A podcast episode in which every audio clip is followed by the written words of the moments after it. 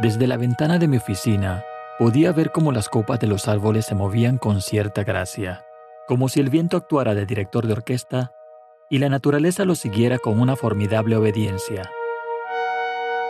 El cielo estaba calmado. Ya no se veían aviones dibujando líneas entre las nubes. En las calles, una extraña, aunque tantas veces añorada quietud, hacía que el cantar de los pájaros pareciera más fuerte, penetrante, como si conscientes de lo ocurrido, nos quisieran deleitar con su repertorio sinfónico. Todo era como tantas veces lo había soñado, una ciudad en reposo.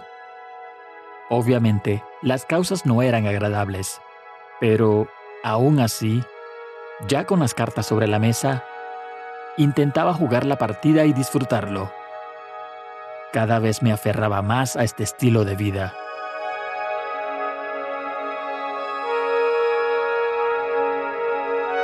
El tiempo pasó y luego de unos meses, afortunadamente la situación se normalizó. El virus que hace poco había sido un poderoso enemigo, ahora era visto como un pequeño estorbo. El mundo volvió poco a poco a activar los engranajes de una civilización caprichosa y decadente. Lamentablemente, en tiempo récord, las personas olvidaron la lección y el respeto que decían haber adquirido en los días de asilamiento. Todo volvió a ser como antes, demasiado rápido. El ruido, el caos, las horas del día que hasta hace poco sobraban, ahora parecían no alcanzar. Lo que pudo haber sido una dura pero fortificadora enseñanza fue sepultada rápidamente, bajo un manto de olvido y declive social.